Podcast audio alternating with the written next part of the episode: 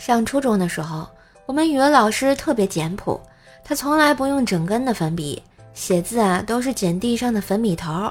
一天粉笔头用完了，他拿着一根整支粉笔愣在那里。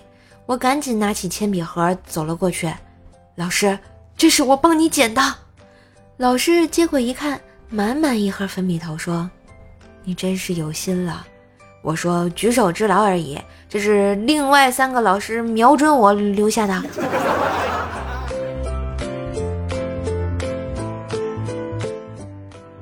一位漂亮的女孩养了一只鹦鹉。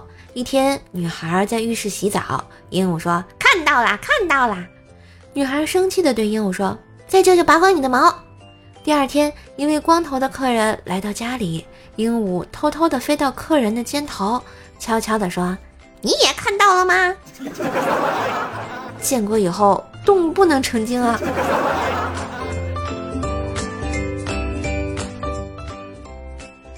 和老婆在同一家公司上班，但他是我的下属。他每天都要出门跑业务，却经常偷偷的跑去网吧打游戏。我也睁一只眼闭一只眼，装作一副不知道的样子。但他每次业绩都是第一，我感觉很神奇。这人得多聪明啊！不用出去跑单，自己找上门来。直到有一天，我在家里看到一个和老婆衣着不同、相貌完全一样的人，才知道他有一个双胞胎妹妹。父母离异后，很多年没见着了。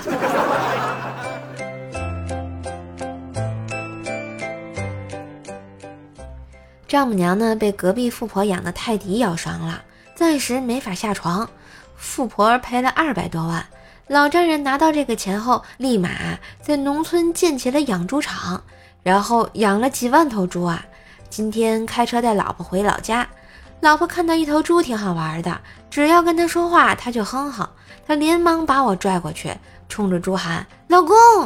猪哼哼，老婆哈哈大笑，一遍遍的喊，猪一遍遍的答应。老丈人看看我，那眼神儿分明在说。哎呦，你这真是个傻媳妇儿啊！嘿，今日份段子就播到这里啦，我是段子搬运工瘦瘦呀。喜欢节目记得随手订阅专辑，点个小赞，打个小赏，也可以在评论区留段子给我哟。当然也别忘了给专辑打个五星优质好评。好啦。